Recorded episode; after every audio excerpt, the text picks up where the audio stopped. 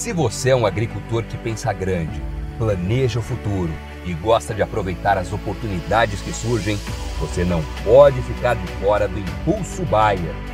O maior programa de fidelidade do agro brasileiro. E o Impulso Bayer funciona de um jeito muito simples.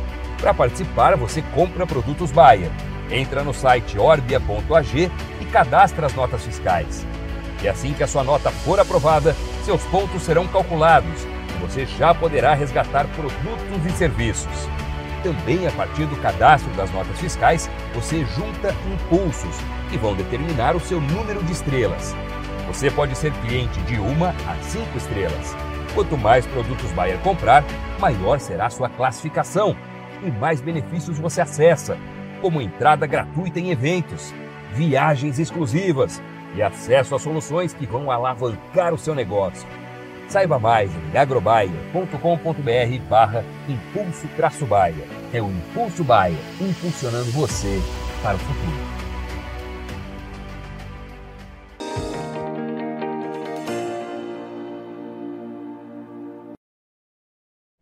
Olá, você que nos acompanha aqui pelo Notícias Agrícolas, eu sou Letícia Guimarães e a gente começa agora mais um boletim Vamos falar um pouquinho sobre suinocultura. A gente chega agora à metade do mês de novembro, proximidade com as festas de final de ano, e a gente fala então com o Marcos Antônio Esprícigo, que é suinocultor e também proprietário de frigorífico, para saber como é que estão os ritmos de negócio, como que está o clima aí, pensando né, nesse final de ano, que é a temporada em que mais né, se comercializa a carne suína. Seja muito bem-vindo, Marcos.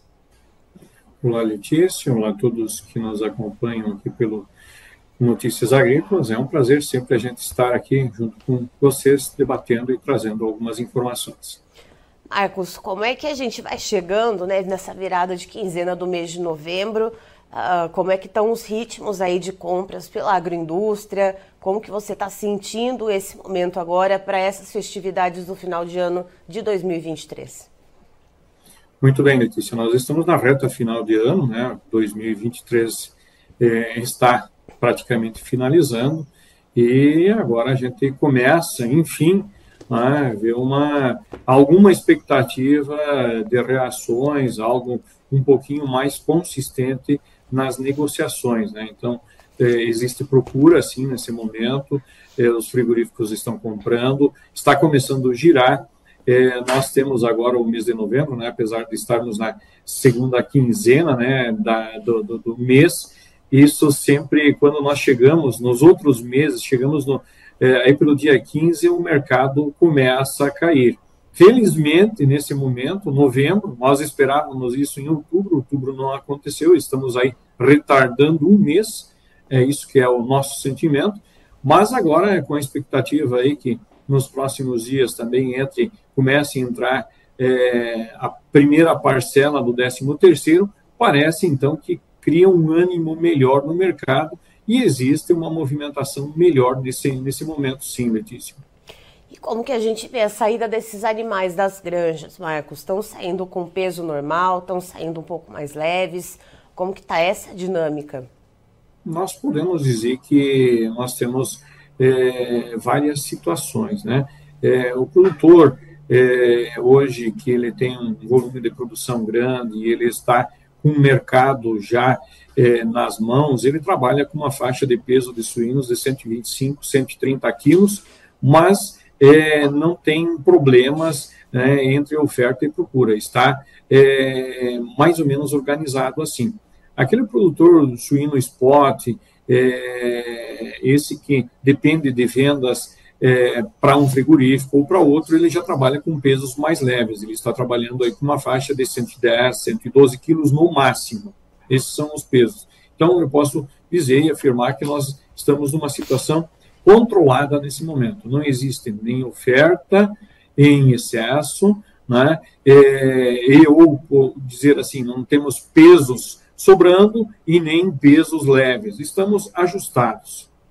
E a expectativa quando a gente olha, Marcos, uh, para a competitividade uh, perante as outras carnes, né? A carne bovina e a carne de frango. A gente sabe que a carne suína ela é de fato mais representativa nessas festividades de final de ano, mas a gente também tem aquelas aves especiais também que se come muito né, na, nessas festas e tem os churrasquinhos, né? Que se usa bastante carne bovina.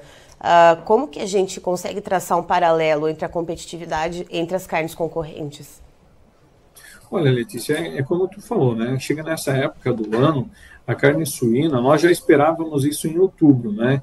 É, outubro, a gente sempre diz o seguinte na suinocultura, mês de outubro, mês de novembro, é, próprio mês de setembro se configuram entre os melhores meses quase de comercialização e ou de preços de suínos.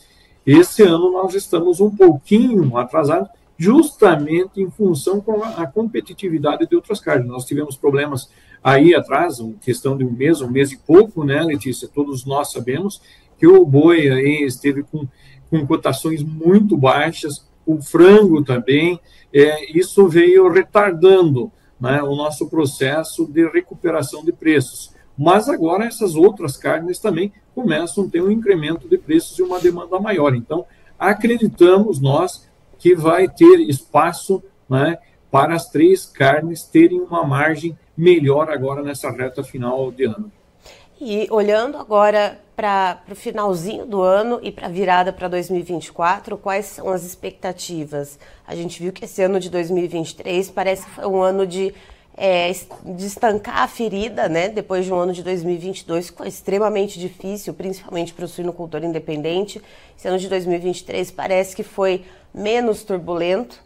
Que, que a gente vê para 2024, Marcos? Tanto para suinocultor é, quanto para proprietário de frigorífico. Certo. Nós tivemos o ano de 2022, e eu comento isso sempre, né? os últimos 30 meses, e, ou podemos praticamente dizer os últimos três anos, nós vivenciamos a pior crise já vivida na suinicultura, em função principalmente dos custos de produção. Então, 2022 nós tivemos um custo de produção que fugiu, fugiu todos os patamares, todos os, os controles, fugiu de tudo. 2023 nós tivemos uma oferta maior de milho, de farelo de soja, soja, né? E, então, esses, esses dois itens principais da produção de ração tiveram um, um custo é, equilibrado, um custo melhor para nós, produtores de derivados de carnes, né, seja qualquer tipo de carne, e isso contribuiu muito para esse equilíbrio que você comentou na sua pergunta. Porém, a expectativa e é, novamente acende-se uma luz aí pela frente, porque nós conseguimos, Letícia, é um ano de equilíbrio, mas ele ainda vai fechar no vermelho. 2023 ainda fecha no vermelho. Né? Nós temos essa reação de final de ano, agora esses preços que estão melhores, mas o ano de 2023 ele ainda vai fechar no vermelho para a suinocultura, sim. Né? Então, veja bem, mesmo com esse equilíbrio que nós tivemos e o preço do suíno é, dando um, um fôlego, né, se nós tivermos um incremento, um custo um pouquinho maior, é, principalmente em milho e farelo de soja, nós já vemos uma situação complicada para um próximo ano. Né? Nós temos que olhar e, e realmente enxergar essa verdade.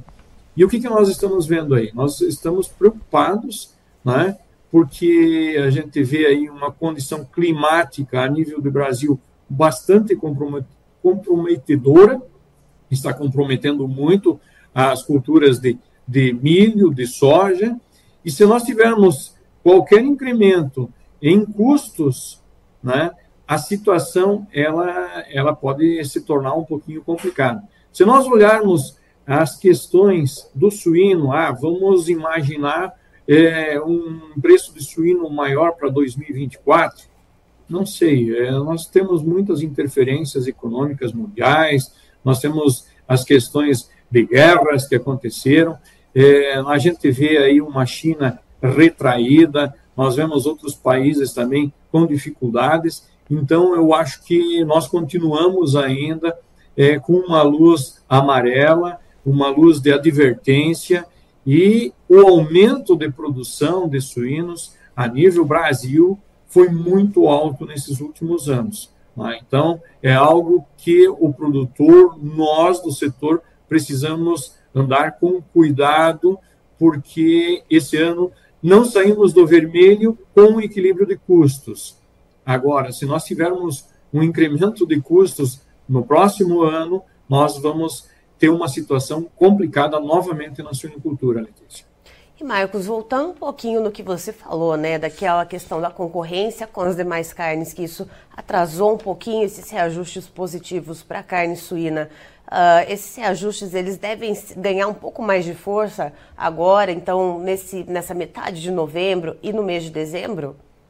Sim, é, é o que a gente já vem acompanhando, né, as cotações é, dessas três carnes, né, já vem tendo é, um valor maior, né, o produtor está sendo remunerado nas três carnes mais, e evidentemente esse, esse momento agora, ele é um momento é, de festividades, é um momento de confraternizações, e é o melhor momento do ano, isso nós temos que registrar e concordarmos, né, é o melhor momento. Então, nós acreditamos nessa reta final, pelo menos até dia 15 de dezembro, é onde que a movimentação das vendas nossas, produtor e frigoríficos, elas acontecem e nós temos esses incrementos. Depois, as vendas finais são vendas a consumidor, que também acreditamos aí que até final de ano a gente ande é, num nível de segurança melhor, sem dúvida alguma.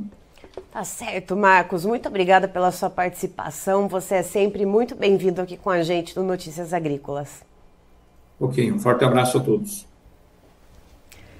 Aí, então, estivemos com o Marcos Antônio Esprícigo, que é suinocultor e também proprietário de um frigorífico, nos trazendo um panorama do que se vê da dinâmica de mercado da suinocultura agora nessa reta final de ano. Lembrando que é, é sazonalmente tradicional, que é de ser uma época de muita, uh, de muita prosperidade de vendas, né? De vendas uh, mais aceleradas, de ritmo melhor de vendas, de preços melhores também. E o que, que o Marcos traz para a gente, né, nessa virada de quinzena para novembro, né, nessa reta final?